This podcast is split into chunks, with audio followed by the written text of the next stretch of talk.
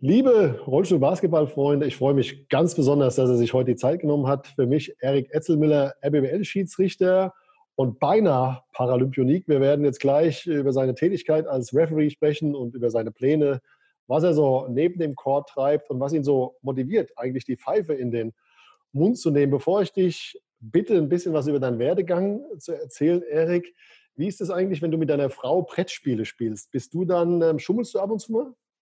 Nee, also ich spiele relativ viel Brettspiele, also habe es früher viel gemacht, mittlerweile ist es ein bisschen schwierig von der Zeit, aber ich finde, Schummeln geht gar nicht beim Brettspielen. Also da muss man muss ich schon in die Regeln halten. Ich bin auch immer der, der die erklären muss, generell in Runden.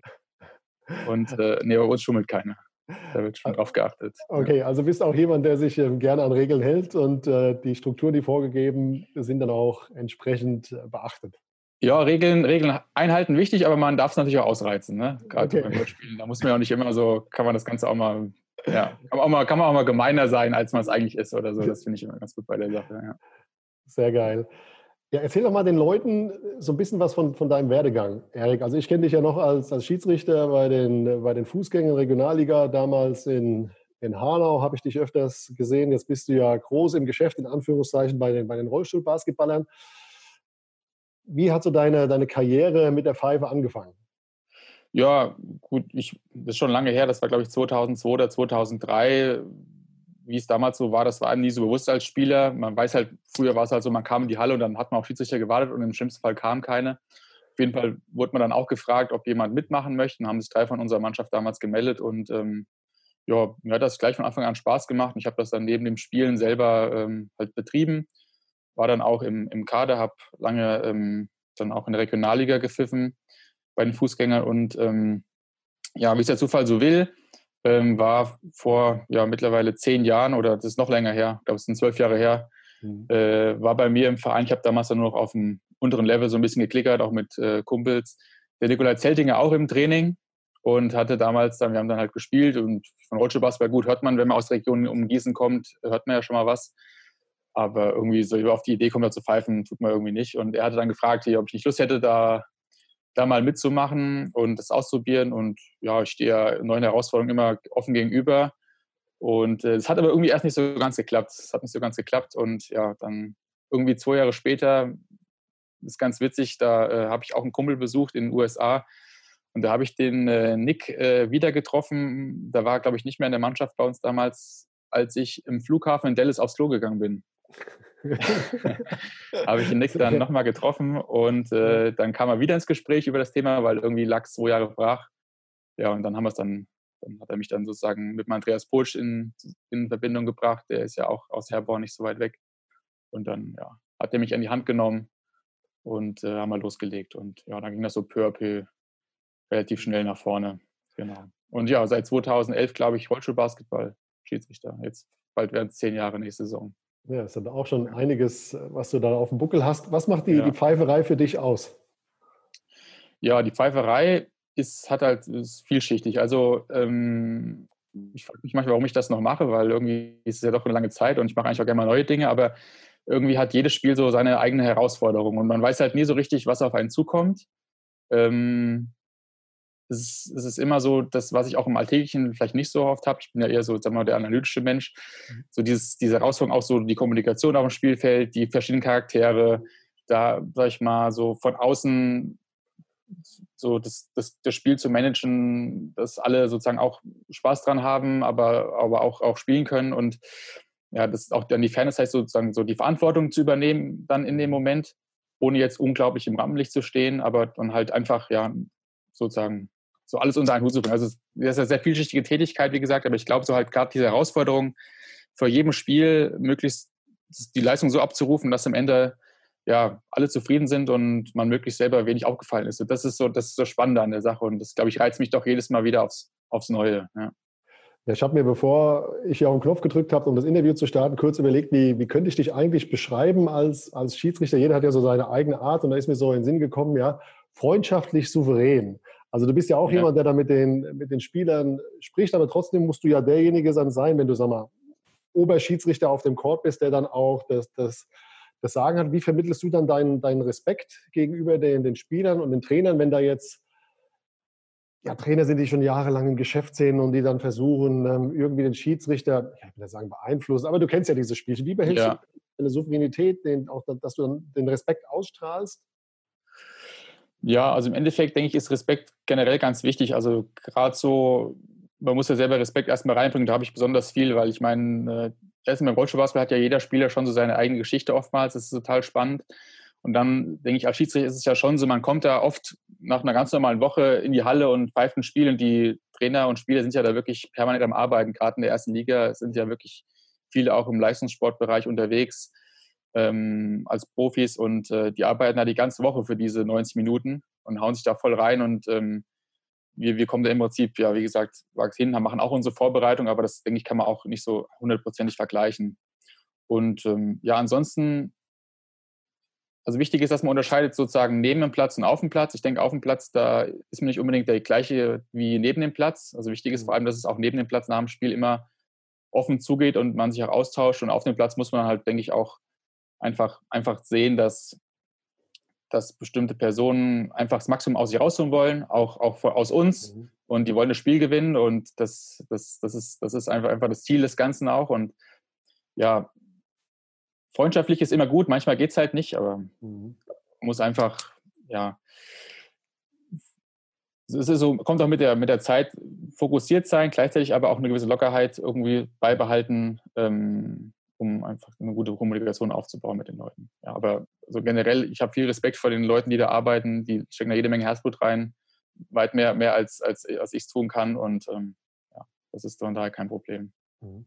Was machst du, wenn du merkst, du hast jetzt so einen schlechten Tag? Also jeder von uns hat ja mal mhm. Phasen oder Minuten oder, oder Stunden, wo es einem nicht so gut geht. Man hat private Probleme, das Kind ist krank, auf der Arbeit läuft es vielleicht nicht so ein bisschen Stress mit der Kollegin und dann hast du am nächsten Tag ein Spiel. Wie schaffst du es dann, so vom Kopf her, dich wieder ja, professionell einzustellen, um deinen Anspruch dann auch gerecht zu werden, von dem du gerade erzählt hast? Ja, das ist wirklich ganz schwierig und ganz entscheidend, weil ich denke mal, also Schiedsrichter-Tätigkeit ist schon so ein Konzentrationssport. Wenn man nicht konzentriert ist und hat andere Sachen im Kopf, dann schafft man es einfach nicht, die Leistung abzurufen auf dem Feld. Und wenn man, wenn der Fokus fehlt, dann trifft man schlechte Entscheidungen. Also wichtig ist schon einfach eine, eine gute Vorbereitung, ein gutes also Abstand halten in der Kabine, dann mit den Kollegen ins Gespräch kommen, sich aufs Spiel vorbereiten, vielleicht nochmal ein paar Situationen im Kopf durchgehen, so ein bisschen so ja, visualisieren, was so passieren kann. Und äh, dann hilft es auch oft mir, dass ich so ein bisschen im Spiel dann mitdenke, dass ich einfach anfange mitzudenken, was kann passieren, konzentriere ich auf den Verteidiger, mhm. äh, was macht er, wie, wie, wie, läuft der Stuhl, was könnte als nächstes kommen, dass man da einfach gar nicht so seinem Kopf Zeit gibt, äh, sage ich mal, an andere Sachen zu denken. Ja, das ist schon ganz wichtig. Und äh, man merkt das eigentlich immer ganz gut dann, wenn man auch mal so ein Spiel hat, wo wirklich viel, viel los war und die Zeit geht rum und man hat gar nicht so viel mitbekommen von der Atmosphäre oder so, weil man halt dann, wie gesagt, im Spiel war. Also ich habe das auch manchmal gehört, letztens, da war was, äh, mit dem Hallensprecher, das ist immer so mein Problem, den Hallensprecher höre ich eigentlich nie, mhm. weil äh, das ist für mich was, das ist irgendwo oben in der Halle und äh, wir sind da auf dem Court und ja, das kriege ich nicht da unter einen Hut bei der ganzen, bei den ganzen Sachen, die passieren, aber dann lief es eigentlich gut, dann habe ich es gut geschafft. Mhm. Ist dann bei dir auch noch sowas wie eine gesunde Nervosität, auch so ein Kribbeln, wenn du jetzt Topspiele pfeifst? Also ich sage mir jetzt gerade den Wetzlar natürlich, wenn die, wenn die Bude gerappelt voll ist und dann die Bulls kommen oder Champions League gespielt wird, ist dann auch noch so eine gesunde Nervosität bei dir einfach vorhanden? Ja, definitiv. Also wie gesagt, jedes Spiel, egal äh, auf welchem Niveau, hat immer so seine Tücken mhm. ähm, und seine Eigenarten.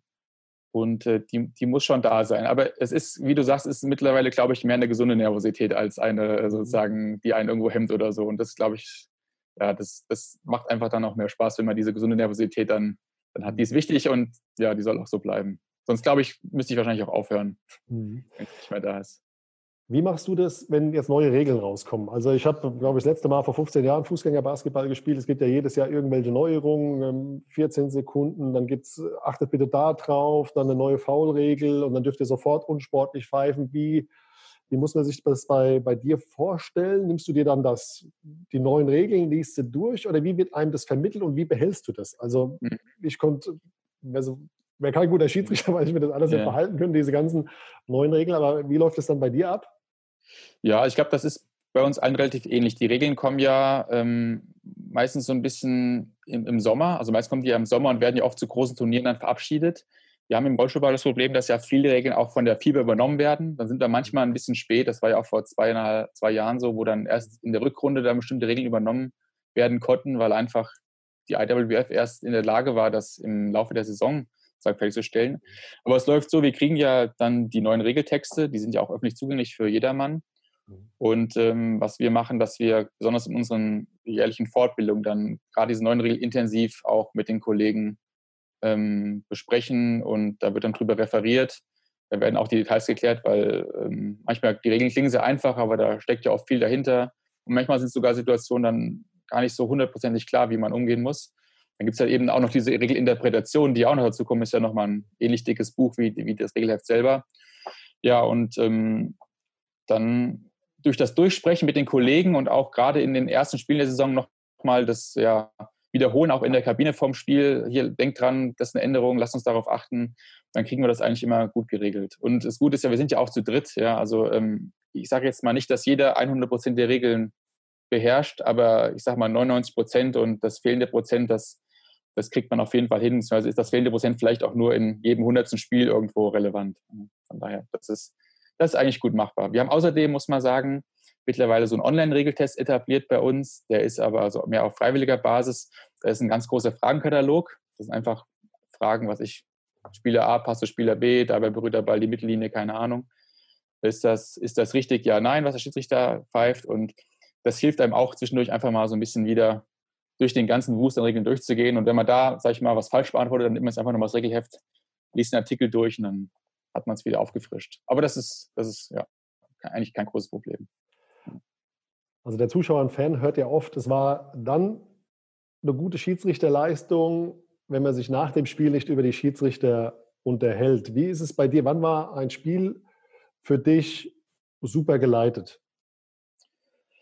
Ja, man hat immer so Kleinigkeiten, die man, die man, die man äh, verbessern möchte. Und das, ist, das soll ja auch so bleiben. Das ist ja auch das, was einen sozusagen herausfordert, dass man immer ein bisschen besser wird.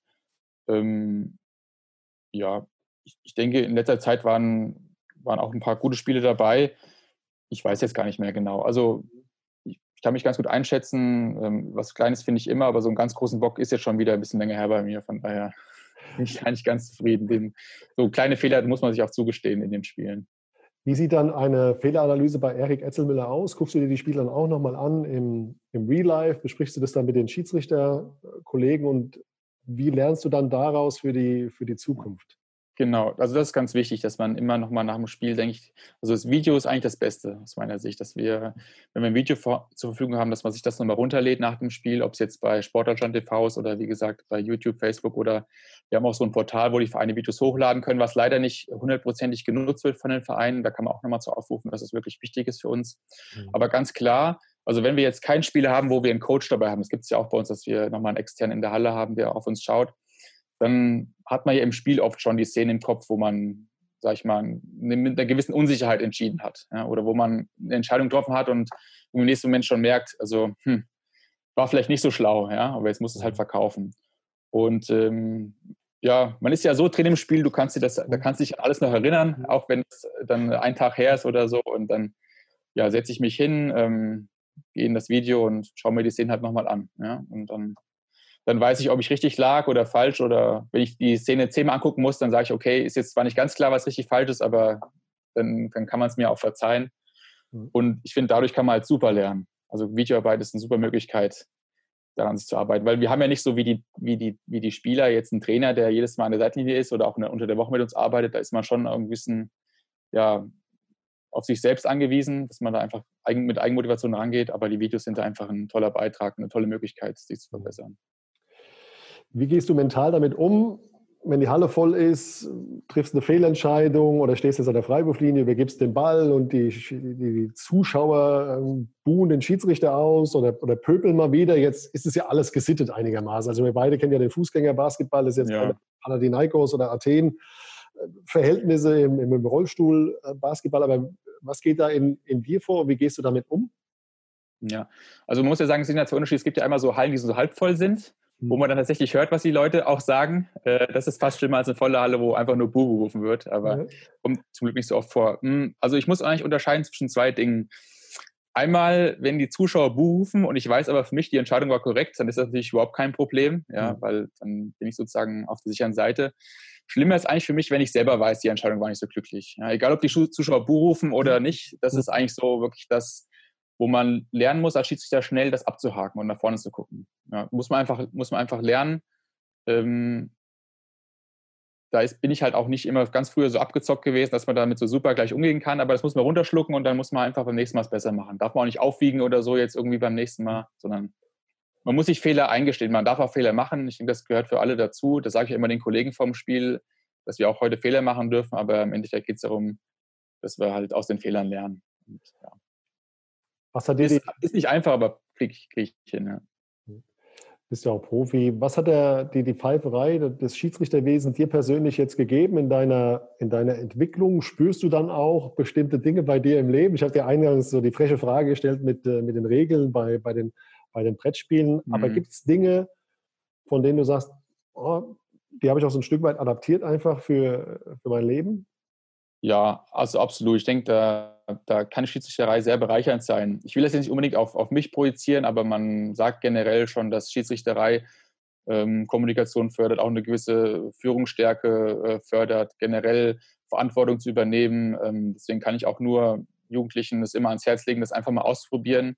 Ähm, es ist nicht so, dass man diese Fähigkeiten haben muss, wenn man anfängt zu pfeifen, aber man kann halt sich in diesen Fähigkeiten irgendwo weiterentwickeln und und immer mehr, da, mehr dazu lernen, auch über sich selber. Ist ja auch ähm, psychologisch eine ganz spannende Sache, auch ähm, da so reinzukommen.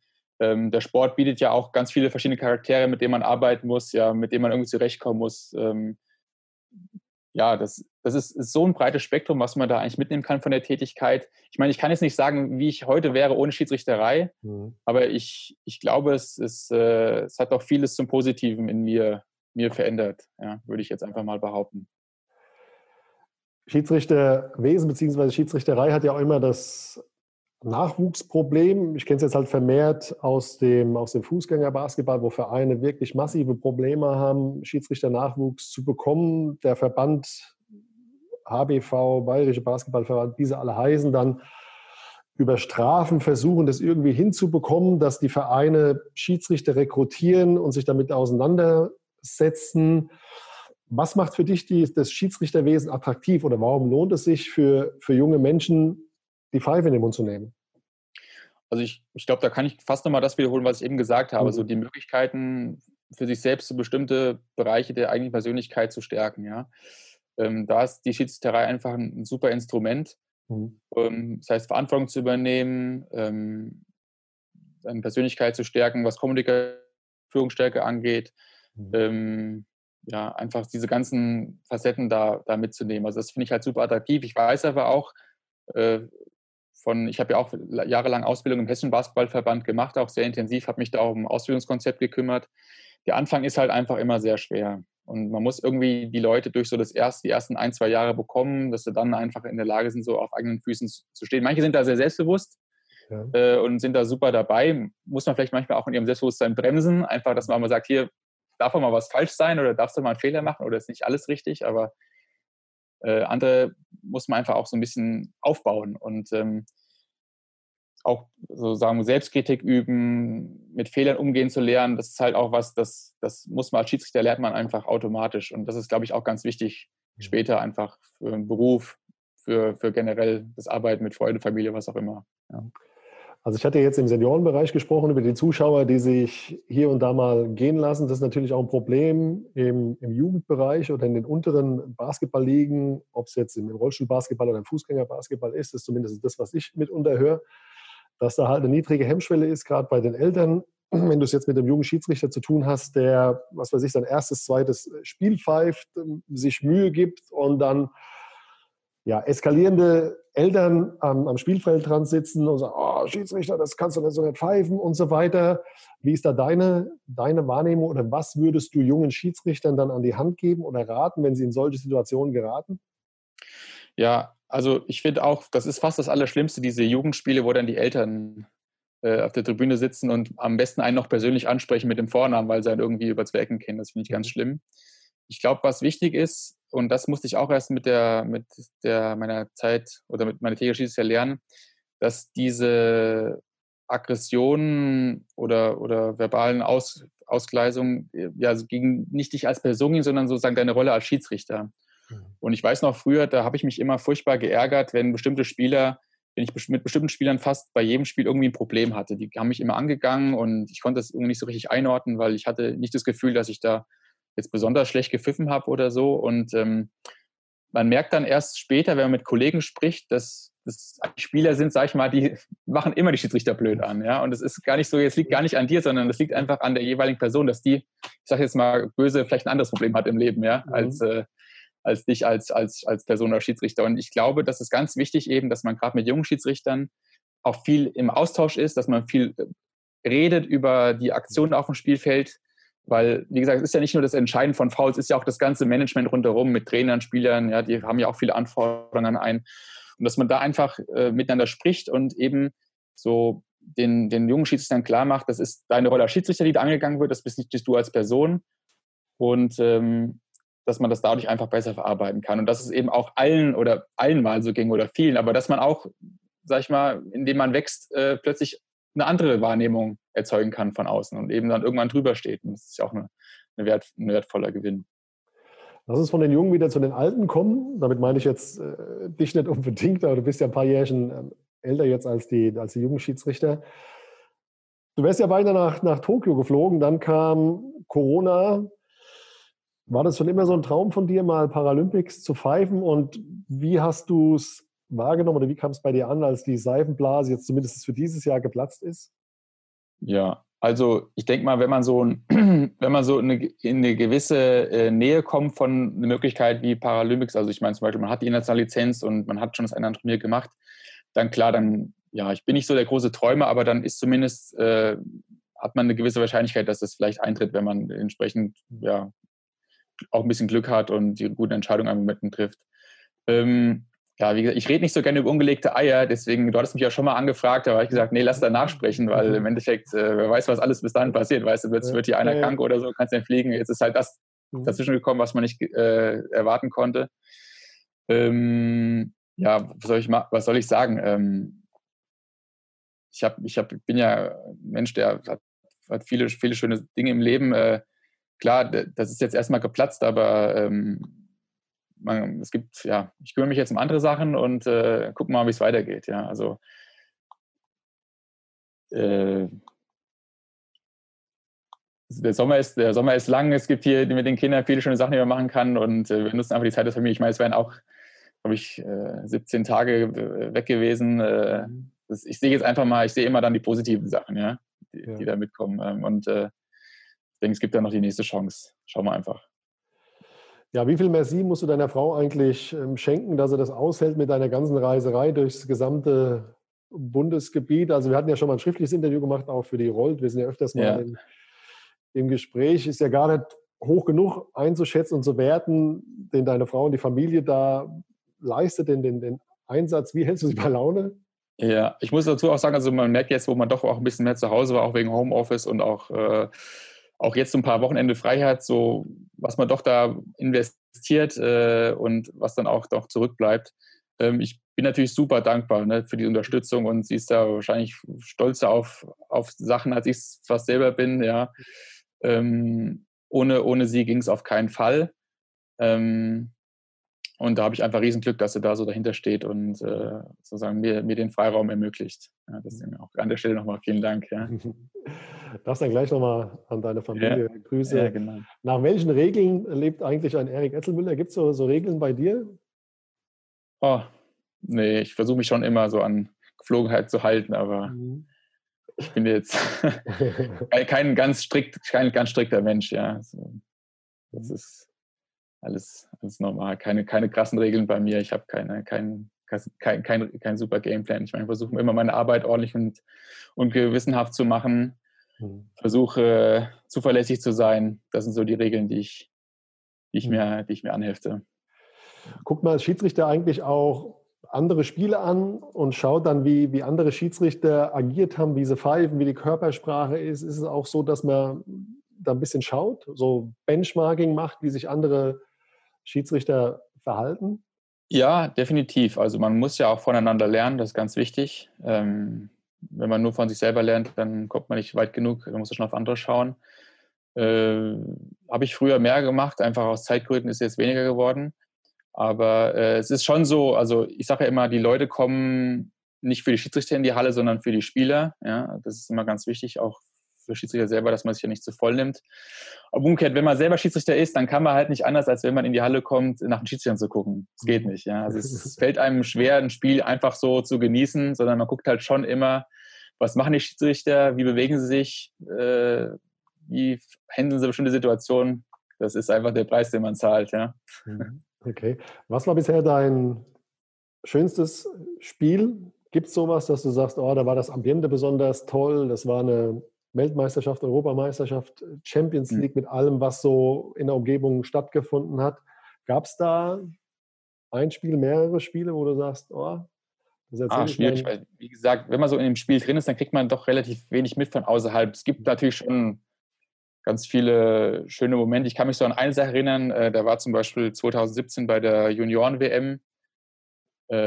Da hatte ich auch das Eröffnungsspiel von der Heimmannschaft und dann waren wir vor in der Halle und da war so eine kleine Öffnungszeremonie und dann mhm. waren da in der Halle, ich schätze so 3000 Ki Schulkinder, wie halt immer die Hallen gefüllt werden, ne, mhm. beim Rollstuhlbasketball oftmals. Und dann haben die alle äh, die kanadische Nationalhymne gesungen, diese 3000 Kinder. Und es war schon mhm. ein toller Moment irgendwie, ja, einfach äh, da dabei zu sein. Und das sind halt äh, so viele Dinge, die einem, ich sag mal, eher so neben dem Spielfeld passieren und ja, was halt auch immer schön ist, wenn man ein hartes Spiel hatte und es ging zur Sache und dann Leute kommen einfach, sagen, geben die Hand, sagen, hier war gut heute, hat Spaß gemacht, danke. Das ist, also dann ist eigentlich alles gesagt, ja, für mich. Ja, dann muss ich noch mit mir selber klarkommen in der Kabine mit äh, dem, was ich mir so im Spiel mitgenommen habe an, an Feedback und dann, ja. dann passt das schon. Ja. Aber dann ist, dann ist immer gut. Erik, bis dahin vielen Dank. Ich hätte noch eine Bitte, bevor du dich bedankst bei deiner Frau und bei den Kindern ja. oder sonstigen Menschen, die dir am, am, Herzen liegen. Vielleicht noch einen kleinen Aufruf an ja, junge Zuschauer, die schon immer mal mit dem Gedanken gespielt haben, dir die Pfeife in die Hand zu nehmen, dass du vielleicht so einen motivatorischen Satz jetzt einfach mal raushaust, warum es sich unbedingt lohnt, mit dir oder dem Andreas Potsch eben Kontakt aufzunehmen, um irgendwann mal zu pfeifen. Oh, da hast du genau einen richtigen hier dran, der, der so einen markanten Satz raushaut. Also, ähm, ihr könnt unglaublich viel lernen, ihr könnt unglaublich viel mitnehmen für euch selbst. Ich denke, man muss es einfach ausprobieren. Ja? Ist nicht jeder dafür geboren, aber äh, wenn man so ein bisschen Lust und Spaß dran hat, dann sollte man das auf jeden Fall machen. Man kann unglaublich viel erleben, unglaublich viel für sich mitnehmen und äh, ja, man kann Schüler und Student kann man auch noch ein bisschen, bisschen das Taschengeld aufbessern. Das kann man da auch an der Stelle mal erwähnen. Mhm. Und ähm, ja, vielleicht noch, wie gesagt, äh, wenn Interesse da, da, ist, auch gerade im Rollstuhlbasketball, dann geht auf die Seite ds-rbb.de. Da gibt es äh, unter dem Fachbereich Schiedsrichterregeln dann entsprechend auch die Kontaktinformationen einfach, um sich dort zu melden. Das ist auch ganz wichtig, dass man auch weiß, wie man anspricht, weil das ist hm, oft schwierig. Manche Leute haben ja vielleicht Lust zu pfeifen, wissen aber nicht, wen sie ansprechen sollen und geht einfach auf die Homepage und ähm, zur Not fragt doch einfach mal die Schiedsrichter, wenn sie euch nächstes Mal pfeifen, äh, dass ihr Lust habt, oder sagt Bescheid und dann geben die euch entsprechend auch äh, Kontaktpersonen. Super, jetzt spiele ich dir gleich den Ball zurück. Die letzten Worte gehören dir, lieber Erik. Ja, ich hoffe, ihr bleibt alle gesund. Äh, ich freue mich, dass heute klappt mit Martin. Ich hoffe, wir sehen uns bald wieder in der Halle und ähm, haben Spaß miteinander beim Spiel und bis bald. Erik, vielen lieben Dank für, für deine Zeit. Ja, gerne. Mach's gut, Martin. Und danke dir auch für deine Arbeit.